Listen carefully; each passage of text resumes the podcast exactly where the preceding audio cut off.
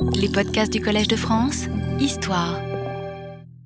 Dans le cours précédent, euh, nous avons visité euh, un certain nombre de sites qui, euh, d'un côté, étaient passionnants, mais de l'autre, étaient parfois décevants, puisque les fouilles ont été faites depuis longtemps, ou parce que la splendeur des objets découverts a fait passer au second plan la publication des plans, coupes et descriptions qui sont mon aliment dans ce genre euh, d'études. Et il faut espérer qu'un certain nombre de ces sites vont rattraper bientôt ce retard. Nous étions passés euh, de l'Oise vers la Moselle, vers les sources de la, de la Seine d'abord, chez les Séquanes, ensuite vers la Moselle où nous avons visité un sanctuaire d'Hercule associé à des sources, à des nymphes, dont des eaux divines, attestées par une inscription, où nous avons bien retrouvé de nouveau, à chaque fois, de façon plus ou moins claire, suivant l'état des plans, euh, la bipartition des espaces, euh, la zone sacrée d'un côté, avec les sources, avec les temples éventuellement, et puis la zone profane qui est à l'extérieur de la zone sacrée, avec ses installations utilitaires.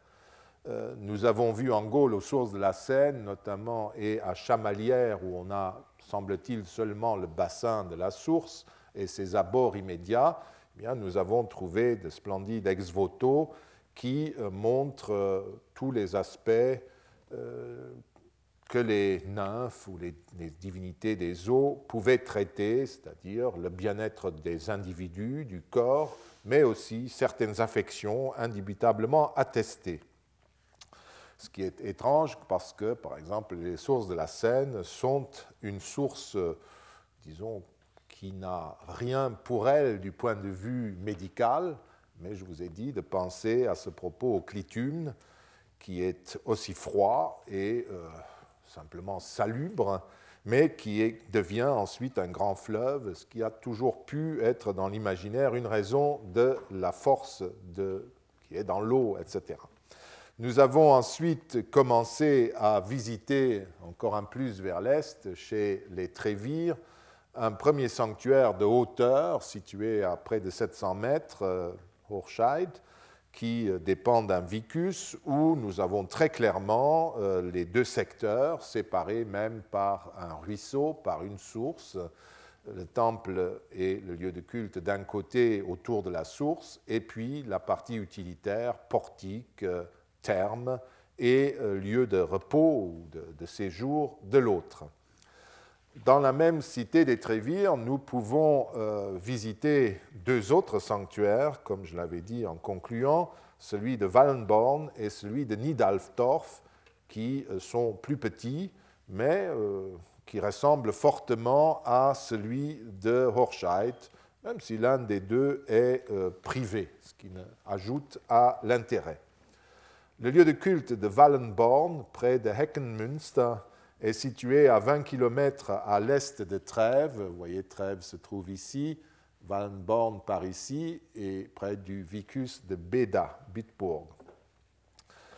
Euh, ce site comprenait, euh, ce site comprenait trois sources, sans doute, comme aujourd'hui. Ces sources ont d'ailleurs été exploitées, comme celle de Horscheid, encore au XIXe siècle. Euh, l'une d'elles est une source d'eau froide, légèrement salée et soufrée. Les deux autres sont des sources froides, bouillonnant sous l'effet du gaz et à forte teneur de soufre, comme euh, encore aujourd'hui à Wallenborn, n'est-ce pas? Vous pouvez voir cette source froide qui, bouillonne comme cela. Euh, le lieu de culte est très joli. Il est entouré au plein milieu de la forêt d'un enclos général. Vous voyez ici, n'est-ce pas? Ça, c'est le lieu de culte, c'est la zone sacrée, qui est très bien marquée dans ce cas-là, euh, qui comporte trois temples, ces deux temples classiques gallo-romains, et puis un temple hexagonal, et puis euh, trois trous d'eau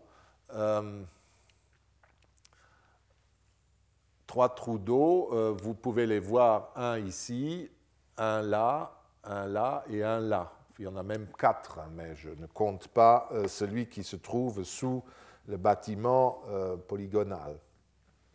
Le premier temple, le temple A, euh, qui est le plus grand des deux, jouxte une des sources soufrées hein, qui se trouve ici. Il s'agit d'un temple à galerie dont on ne peut rien dire d'autre étant donné son état au moment de la découverte. Vous voyez, les traits noirs euh, sont assez peu consistants. Il était très détruit par les exploitations récentes de la source. Il s'agit d'un temple à galerie. Euh, voilà. Et un peu au sud se tient un deuxième temple euh, que vous voyez ici, également à galerie, mais de taille mineure. Il est pourvu d'un escalier qui donne sur l'est et un peu plus au, sud, à l'est, se trouvait un empierrement qui paraît appartenir à, euh, voilà, ce, deuxième temple, n'est-ce pas, avec ses marches. Et euh, par là, euh, il y a un empierrement devant ce temple qui paraît appartenir à un hôtel. Cet empierrement contenait une monnaie remontant à Marc Aurèle, donc ça nous situe euh, les aménagements, la fréquentation, au moins euh, à l'époque de Marc Aurèle, au milieu du IIe siècle. Au sud-ouest, un, édifice intéressant, hexagonal, comme on en trouve beaucoup dans le secteur, termine la rangée des temples. Seules les fondations sont conservées. Les fouilleurs ont proposé, d'après d'autres exemples, de restituer en élévation sept colonnes soutenant un toit. Sous ce dais, ils ont découvert un trou circulaire. Celui-ci a été réaménagé au XIXe siècle lors de l'exploitation de la source, mais son existence et sa forme sont euh, clairement attestées à l'époque romaine. Un hôtel se dressait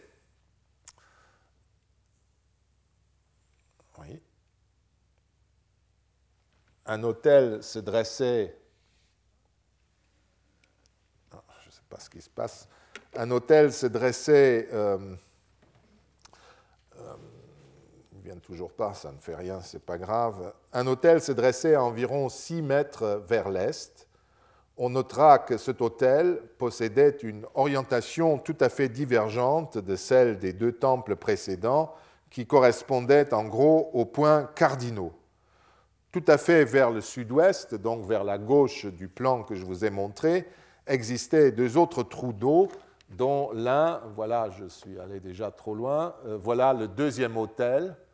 Hein, vous voyez, il est là, il a une autre orientation que euh, les, temples, et euh, on imagine que donc il avait son existence propre. Est-ce qu'il était lié à, à ce temple C'est vraisemblable, on ne le sait pas trop. il y a donc deux autres trous d'eau euh, dont l'un était euh, à nouveau euh, couvert par, par, un toit reposant sur des colonnes. L'ensemble de ces bâtiments, qui datent de la fin du 1er siècle et qui sont encore en fonction au, au 4e siècle de notre ère, sont relativement petits, ce qui peut renvoyer à un statut mineur du site, mais quand on regarde l'ensemble, n'est-ce pas, euh, j'aurais quand même tendance à dire que la modestie relative des bâtiments n'exclut pas un équipement assez riche qui a été conservé en raison de l'abandon complet de la zone. On y a trouvé de nombreuses inscriptions et euh, je, ne suis pas sûr de si je n'ai pas euh, sauté quelque chose à ce point. En fait, je devais vous parler des trous d'eau ici et j'étais déjà passé à un autre site, excusez-moi. Euh, vous avez vu que ce, trou d'eau auquel on était arrivé, la troisième source, était couverte d'un toit comme les bassins de Deneuvre. Voilà, c'est cela que je voulais vous dire. Il s'agit peut-être des bassins où les visiteurs pouvaient accéder aux sources, mais dans la mesure où l'archéologie n'a pas donné des ex-voto euh, dans tout ce secteur, on a juste les hôtels, les fragments d'hôtels et les traces cultuelles, il se peut que l'eau, et c'est mon opinion, n'ait été disponible qu'à l'extérieur de cette limite. Donc je mettrai tout ceci dans la zone sacrée et je ferai commencer la zone profane à cet endroit. Et effectivement, quand vous prenez un peu de recul, vous voyez que c'est devant cet euh, enclos que vous avez tout un équipement assez riche finalement du site, qui est certainement, malgré la taille relativement petite des temples, un endroit euh, public. Donc il y a d'autres bâtiments ici. Euh, vous voyez, il y a des portiques, par exemple. Il y en a deux, il y en a même plus qu'à Horscheid. Euh, il y a des bâtiments qui peuvent être des hospitalias, et ici, il y a des thermes également, toujours, qui devaient utiliser l'eau de ces sources, évidemment. Et puis, vous trouvez, c'est intéressant, ici, et également ici, des exèdres, c'est-à-dire des murs en forme de U, des murs entourant un banc en forme de U, où pouvaient siéger des corps constitués, par exemple un collège, les vicani, les représentants du vicus, ou même les autorités centrales des trévires, des délégués de, pagus, de circonscription territoriale, comme ici à Trèves, devant le temple de Lénus Mars, où les délégués de Pagui étaient assis devant le temple, siégeaient pour se constituer, pour décider, ou je ne sais quoi, euh, dans ce genre de banc. Tout cela montre que l'existence de plusieurs de ces exèdres euh, montre qu'il y avait sur place réunion de groupes ayant des attaches particulières avec ces lieux et des groupes constitués. D'autres bâtiments, je vous l'ai dit, sont, voilà comment on se représente ces exèdres à Trèves. Euh, d'autres bâtiments euh, sont interprétés comme des logements, des hospitalias, comme à Horscheid. Les portiques, vous les avez vus. Et puis l'une des particularités du site de Wallenborn, c'est que la zone sacrée comprenait également un théâtre, c'est-à-dire en fait suivant l'usage local, une tribune construite devant laquelle ensuite s'asseyait euh, ou se tenait debout le public, sur des sièges, sur des bancs, etc. Et euh, vous savez que les théâtres sont importants près des lieux de culte, non seulement pour des réunions, comme on le dit parfois, mais surtout parce que les grandes fêtes qui étaient célébrées consistaient souvent en loudis, en jeux. Et les jeux, c'était souvent des jeux de scène, des jeux de musique, des jeux de euh, pantomime ou de théâtre. Et les exèdres, avec ce théâtre et le nombre d'édifices, me font incliner, je l'ai dit, vers un sanctuaire public, comme pour celui de Horscheid, peut-être plus modeste, et qui était sans doute aussi géré ici par les vicani du vicus voisin de Beda, à l'exemple de celui de Horscheid, qui, en général, on considère, était géré par le vicus de Belgino. Le troisième de ces lieux de culte dont j'avais commencé il y a une minute à vous parler euh, était situé un peu plus bas, vers Sarrebruck, euh, près de la frontière française, donc Sarrebruck est, par ici, et près de Sarlouis. Euh, et le site lui-même se trouve aux alentours de Nied-Altorf, plus exactement à Inn. Il s'agit certainement d'un sanctuaire de source, puisque la source, comme à Heckenmünster ou à, euh, Horscheid, jaillit sous un temple devant lequel se trouvaient des dédicaces. L'originalité de ce lieu de culte réside dans son statut, puisque tout semble indiquer qu'il s'agit d'un sanctuaire privé situé dans l'emprise d'une villa. Vous avez ici un secteur euh, économique de ferme. Vous avez ici, ce n'est pas des hospitalias, c'est vraiment une villa, n'est-ce pas? Et l'ensemble est très petit et il s'agit vraisemblablement d'un site privé. Euh, voilà donc euh, toute la zone. Le secteur qui nous intéresse et qui se trouve entre, la villa et la Pars Rustica au centre comporte plusieurs bâtiments entouré, comme à euh, Wallendorf, Heckenmünster, d'un enclos, d'un mur. À l'entrée, le visiteur trouve à sa gauche un petit bâtiment carré, un petit temple, pourvu au sud d'un auvent, qui n'est pas visible là, et qui ouvrait vers le sud. En allant toujours vers le sud, il rencontrait un bâtiment, ensuite un bâtiment rectangulaire, ouvrant à l'est par une ouverture située dans l'angle sud-est, hein, qui est décalée donc de l'entrée, ce qui est assez étrange.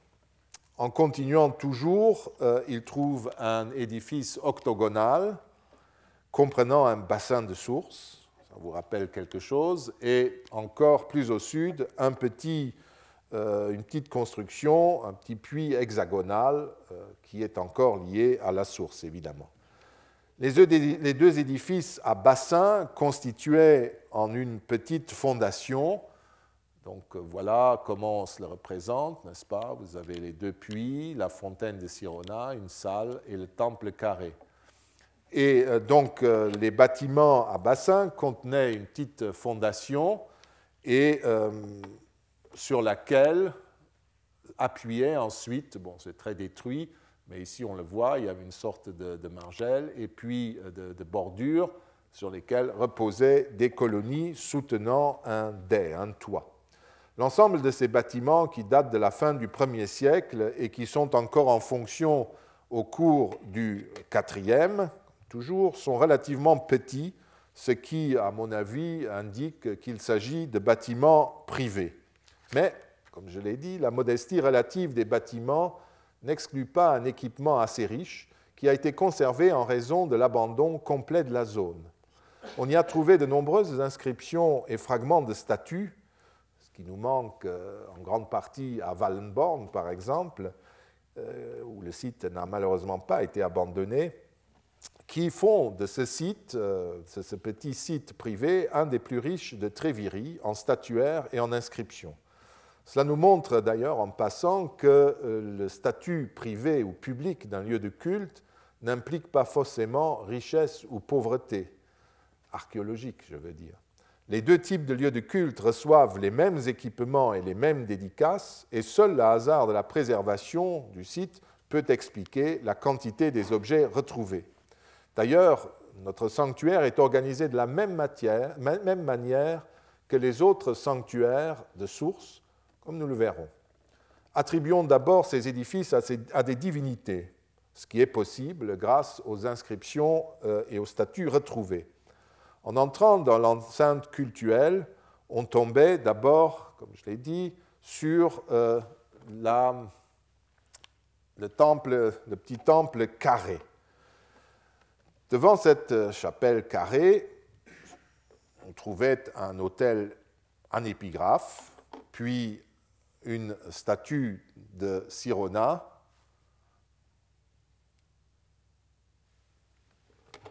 Encore des Euh, donc toujours de la même divinité, Sirona,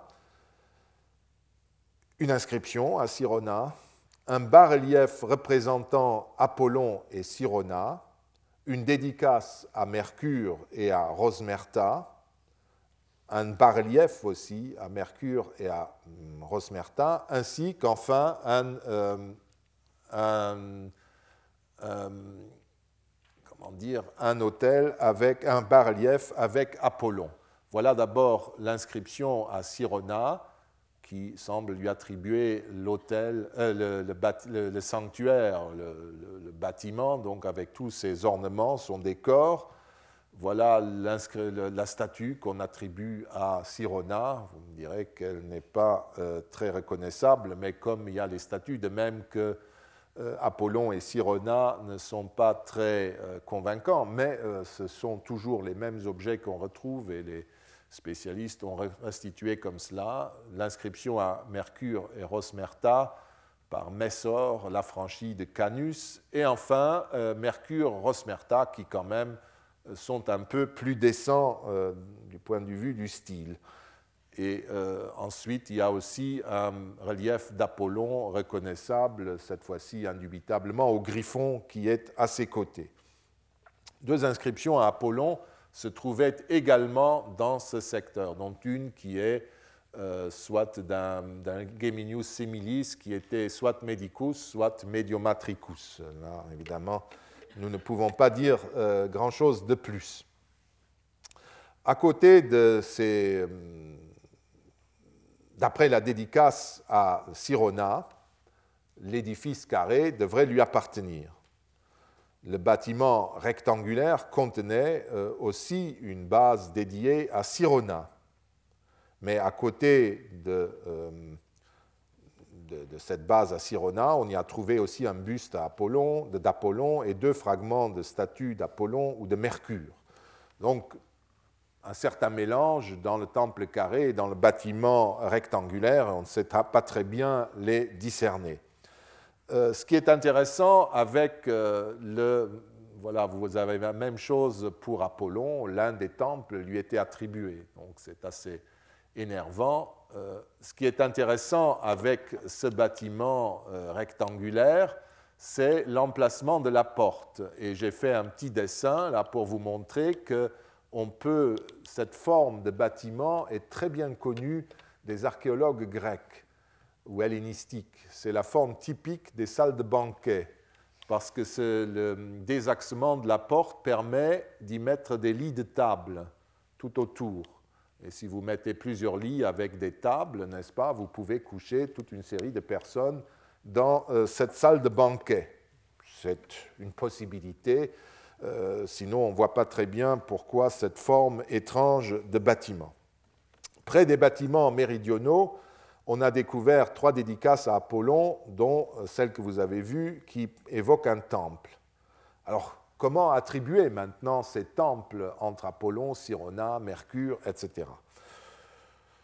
Je dirais que, euh, comme les fouilleurs, euh, dans la mesure où on a trouvé plusieurs fragments d'une statue de Sirona, je crois qu'on peut placer Sirona dans le bâtiment euh, avec la source, n'est-ce pas, avec son serpent il y avait plusieurs fragments dans ces trous, donc dans, les fouilles qui ont été trouvées à cet endroit. Donc je crois que cela, c'est certain.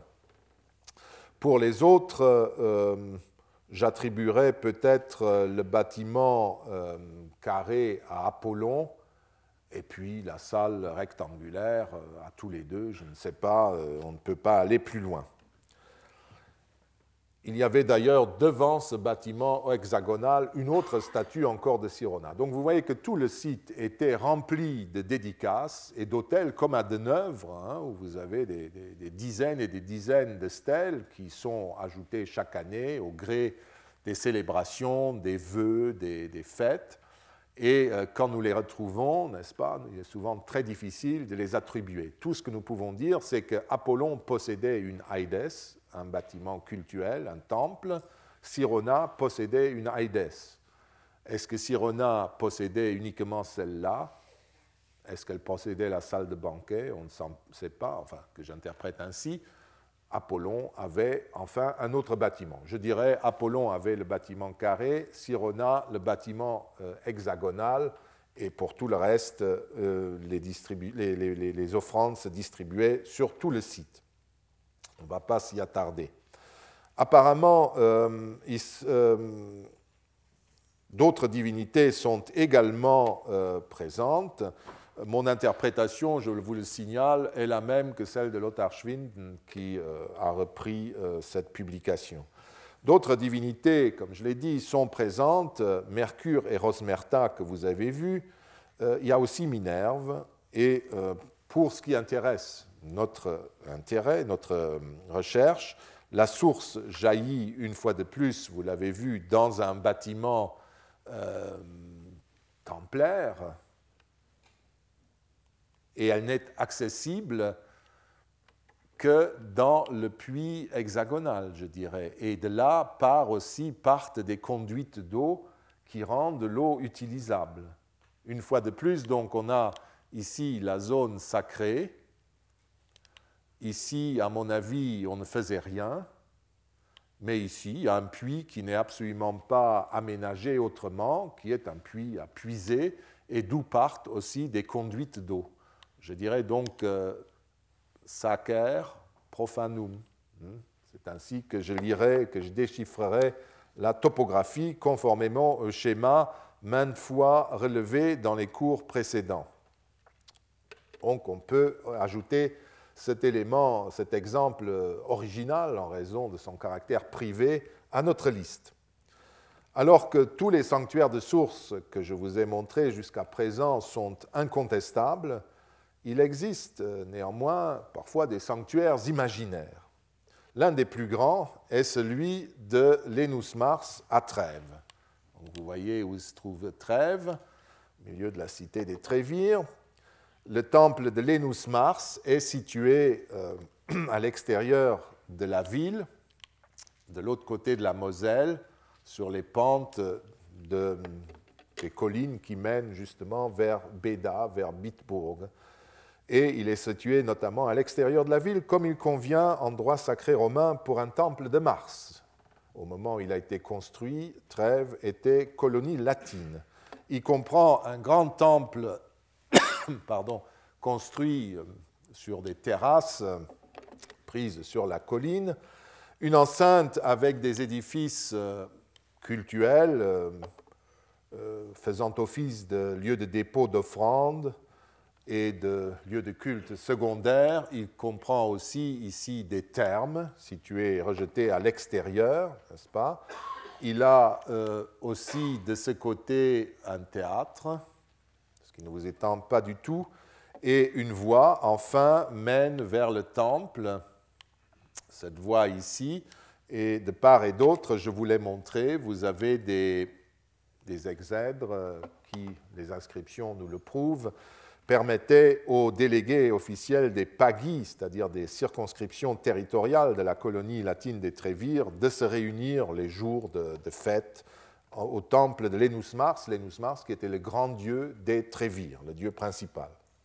J'ai pu attirer l'attention, voici une quinzaine d'années, sur l'importance de ce lieu de culte euh, pour, euh, dans la cité des Trévires et aussi pour reconnaître, pour comprendre l'aménagement de lieux de culte. Hein. Nous sommes en province, nous sommes dans une colonie en Gaule, en Gaule-Belgique, mais ça n'empêche pas que le lieu de culte, que l'espace cultuel est purement romain et peut être directement utilisé et lu par nous.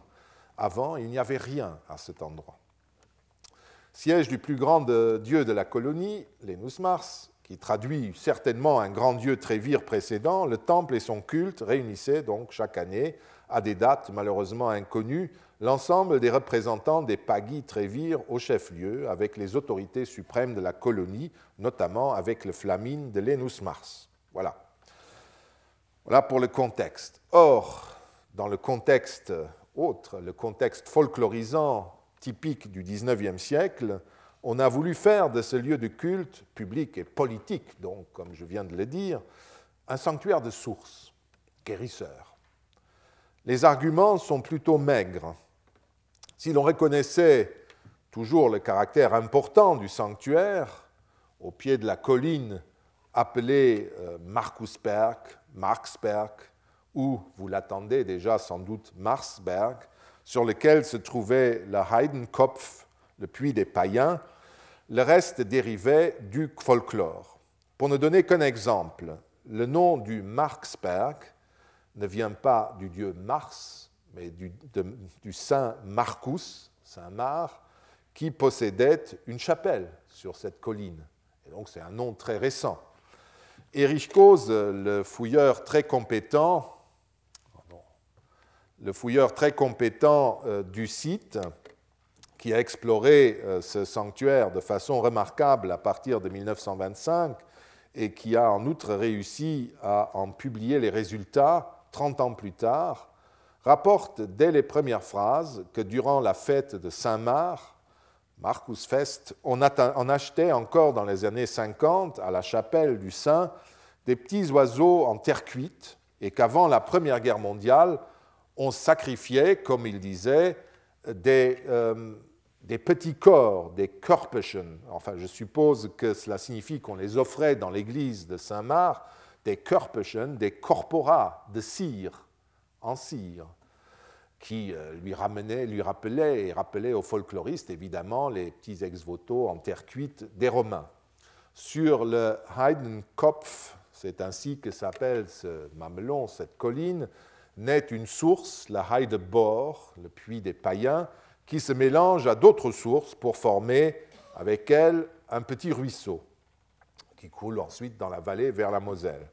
Cette eau serait guérisseuse et aurait déjà guéri, d'après une légende, l'archevêque médiéval Baudouin de Trèves de la lèpre. Dans les années 50 encore, continue Gauze, la fontaine aurait gardé son caractère guérisseur et on aurait notamment traité au printemps les affections des yeux. En allait-il de même à l'époque romaine? Il est inutile de dire que l'eau, euh, c'est de l'eau de robinet, moins le chlore, mais euh, il n'y a rien de spécial dans le Heidebor. Ce ruisseau a été en fait canalisé par les Romains. L'aqueduc a été détecté au nord du lieu de culte et passe à côté du sanctuaire de Lenus Mars à travers l'espace, euh, on le voit là, à travers l'espace euh, euh, trapézoïdal de façon souterraine. Là, il, sert à alimenter un petit bassin qui se trouve ici, et bien sûr aussi les thermes. Et puis l'eau se répartit et va aussi vers le temple où il devait alimenter des, fontaines euh, où on pouvait se laver, des, vasques, et euh, aussi vers le, vers, vers, le, théâtre. En outre, euh, je l'ai dit, les termes utilisent cette eau. A priori, donc, je ne plaiderai pas pour un sanctuaire des eaux, car d'après tout ce que nous avons vu, le culte des divinités de source est toujours organisé à l'endroit où jaillit une source, et non pas à l'endroit où aboutit cette source, où elle est utilisée par les mortels. En outre, à Trèves, l'eau arrive déjà canalisée dans un aqueduc pour aboutir dans ces bassins et dans les thermes, ce qui ne convient pas pour une source sacrée qui en général est captée telle qu'elle apparaît, n'est-ce pas, sous la forme où elle apparaît, ce n'est qu'ensuite qu'elle peut être canalisée euh, dans un aqueduc, etc. Pour toutes ces raisons, je pense que le ruisseau aqueduc du lieu cultuel de Lénus Mars est trivial et non structurelle. L'un des arguments provient de ce que dans l'espace trapézoïdal, hein, vous avez ici à côté du temple, on est découvert dans la chapelle à niche qui se trouve euh, en haut. Voilà cette chapelle à niche. On a trouvé dans cette chapelle, qui sont des dépôts d'ex-voto, un hôtel euh, tronc d'offrande. Vous voyez en haut, il y avait un couvercle pour faire des offrandes et l'inscription mentionnait l'Enus Mars et les Sulxigiae. Or, ces dernières euh, semblent aussi euh, avoir possédé le petit temple euh, à, l'extrémité du périmètre trapézoïdal. Une autre dédicace de Dea Sulevia, pardon, à la Dea Sulevia euh, a été trouvée devant le temple de Mars, dans ce secteur.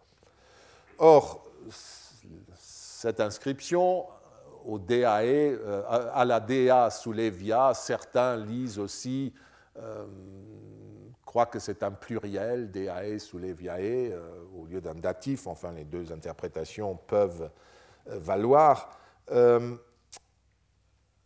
la présence de ces Deae Suleviae et des Xulxigiae a donné lieu à toute une sorte de, raisonnement euh, qui euh, s'appuie en partie sur la Dea Sul, la Sulis Minerva de Bath que nous avons vue.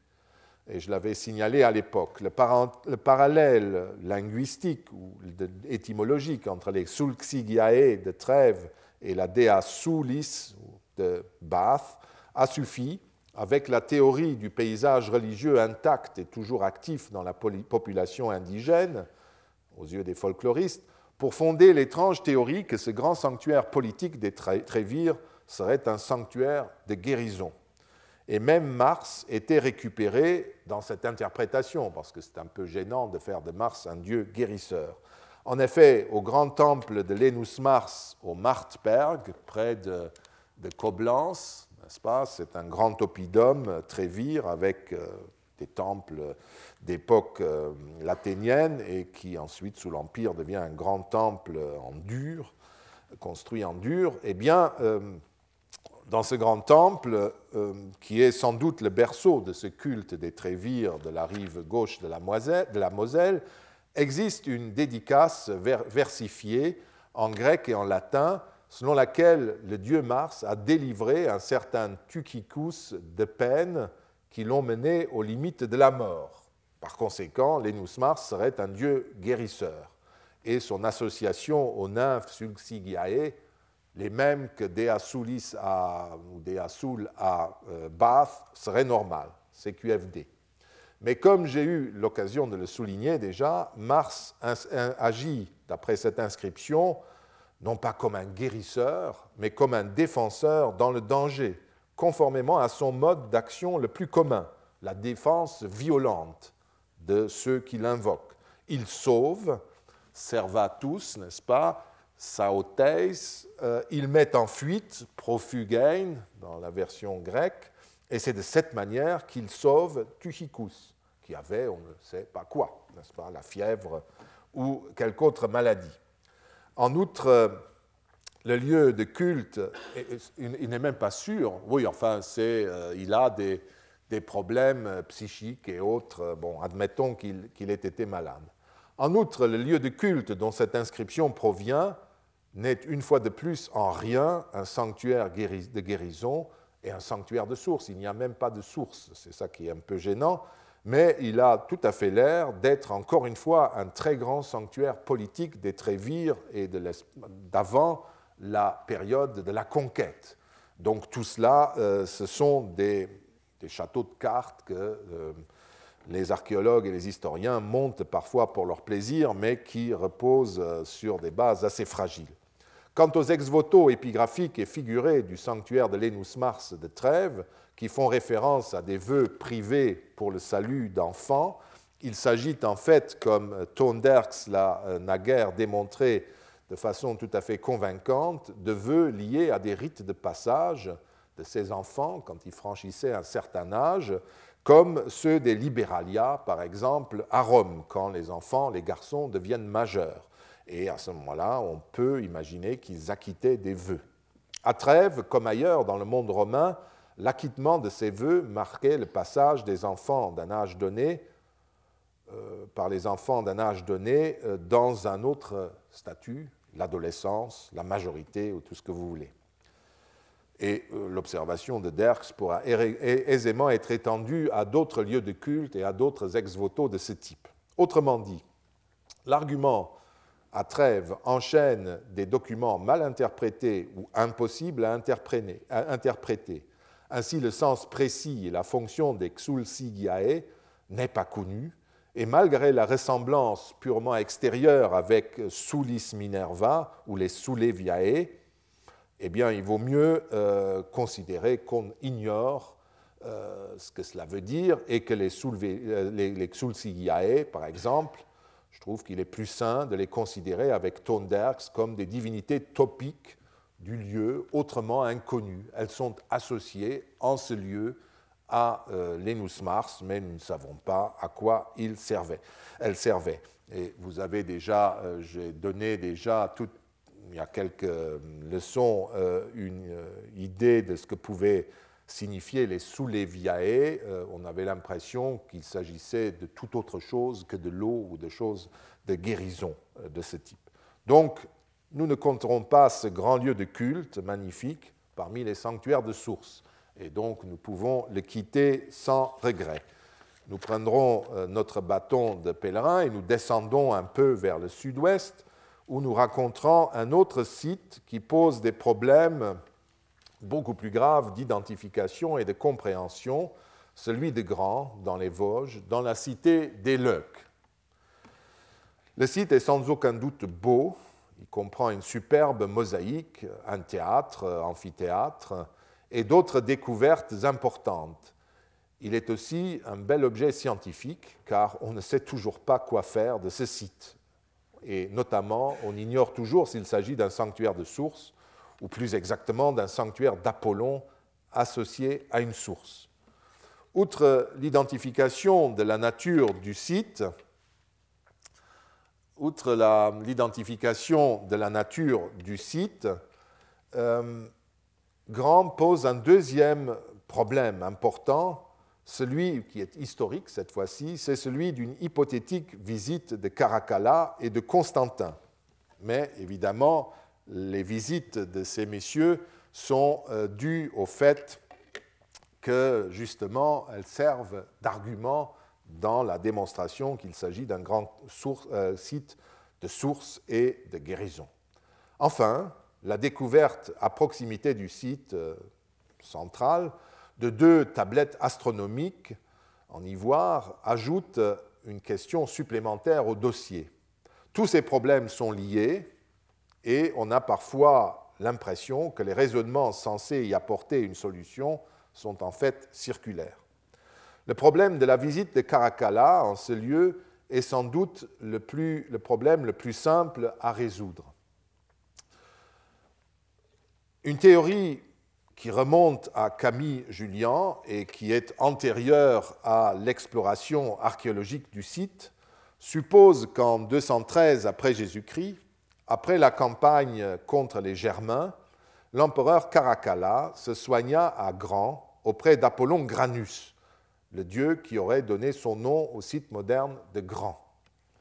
Caracalla qui se trouvait très mal euh, sur tous les points, euh, parce qu'il avait assassiné son frère, etc. C'était un monstre, donc il est normal qu'il se trouve mal, qu'il soit malade, et il cherche auprès de tous les médecins et Dieu un réconfort. L'hypothèse remonte à un témoignage de Cassius Dion, qui, dans son histoire euh, romaine, au livre 77 et non 78, comme on le lit toujours, il est vrai, dans la version résumée par le byzantin Xiphilin, rapporte que l'empereur atteint de souffrances physiques et psychologiques consulta les dieux. Je traduis. Mais aucun des dieux eux-mêmes ne lui donna une réponse qui aboutit à la guérison de son corps ou de son esprit, bien qu'il honorât les plus illustres. Cela signifie qu'il ne tenait pas seulement compte de ses offrandes votives ou de ses sacrifices, mais seulement de ses objectifs et de ses forfaits. En effet, ni Apollon Granus, ni Asclépios, ni Sérapis, malgré ses nombreuses supplications et sa grande persévérance, ne l'écoutèrent. On a considéré que ce passage ne prouvait pas qu'il s'était lui-même rendu dans l'un de ces sanctuaires euh, et euh, qu'il envoyait, n'est-ce pas, des messagers avec des dons. En lisant toutefois la suite du passage, on se rend compte que le texte ne dit pas exactement cela. Le texte que l'on cite continue en effet et raconte que l'empereur envoyait à ses dieux de nombreux messagers porteurs de prières, de sacrifices, d'offrandes votives, des délégués. Et enfin, je cite, Il se rendit lui-même auprès des dieux pensant que sa présence en personne pour bénéficier d'une euh, pensant que sa préférence, euh, sa présence en personne était plus utile pour bénéficier d'une attention majeure. Et il fit tout ce que les dévots faisaient sans obtenir rien qui aide à sa santé. Donc ce texte euh, peut tout à fait signifier que notre ami Caracalla s'est rendu en personne, et pas seulement par messager interposé, à Grand, en tout cas auprès d'Apollon Granos. Ce qui rend en, revanche difficile cette hypothèse tient à la chronologie et à la logique des déplacements de l'empereur en 213.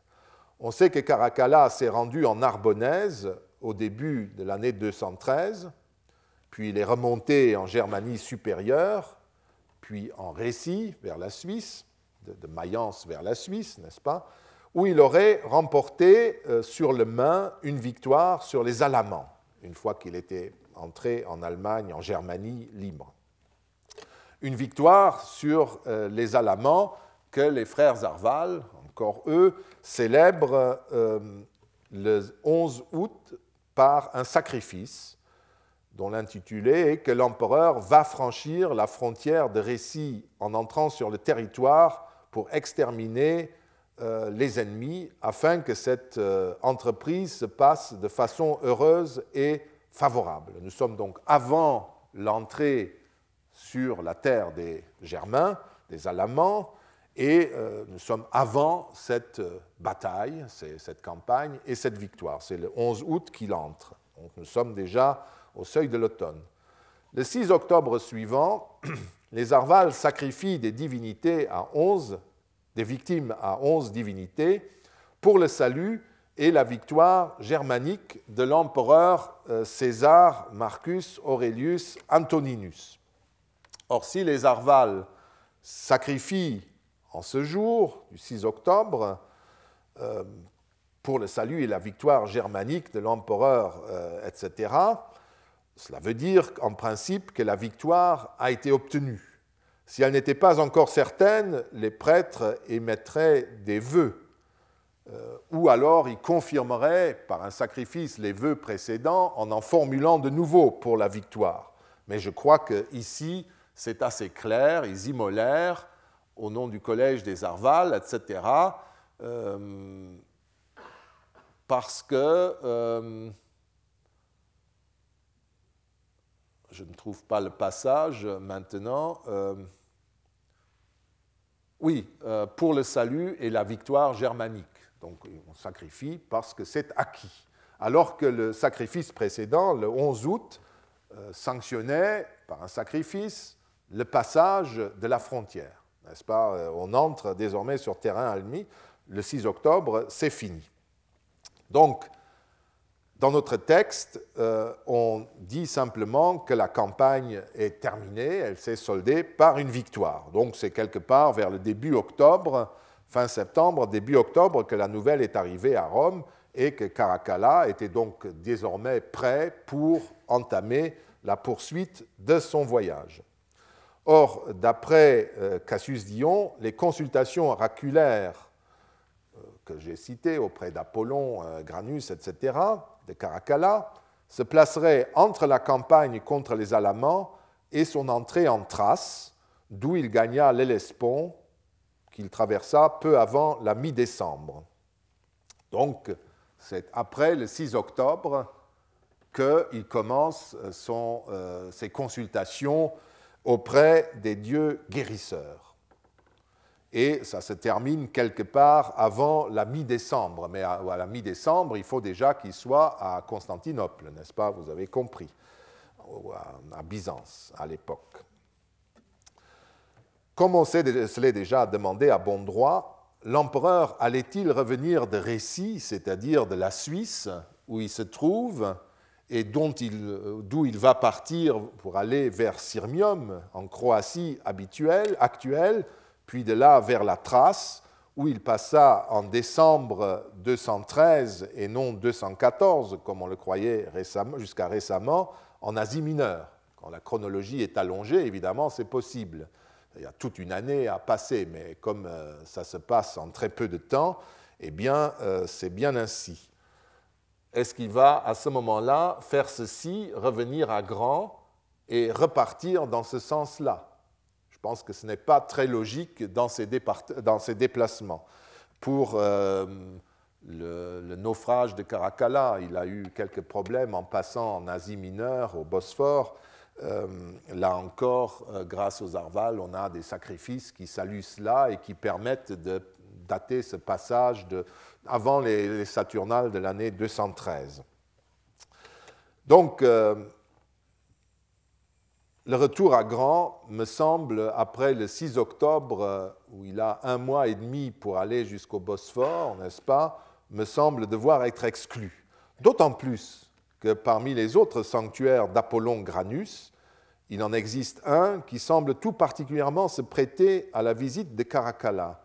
Il s'agit de celui de Feimingen qui se trouve à cet endroit. Et Caracalla, je le mets comme cela en récit, n'est-ce pas? Vous voyez que Feimingen est juste à côté, à trentaine, cinquantaine de kilomètres. Ce n'est pas aussi loin que euh, Grand. Et autre problème, c'est que ce lieu de culte de Feimingen est explicitement consacré à Apollon Granus, nous avons une belle inscription là, et à Hygia, ce qui n'est pas le cas du tout à Grand. On n'a toujours pas de, j'y reviendrai, on n'a aucune attestation que Grand, qui ne s'appelait d'ailleurs pas Granus ou Granum ou Aquae Grani à l'époque, ait jamais eu un lieu de culte d'Apollon Granus.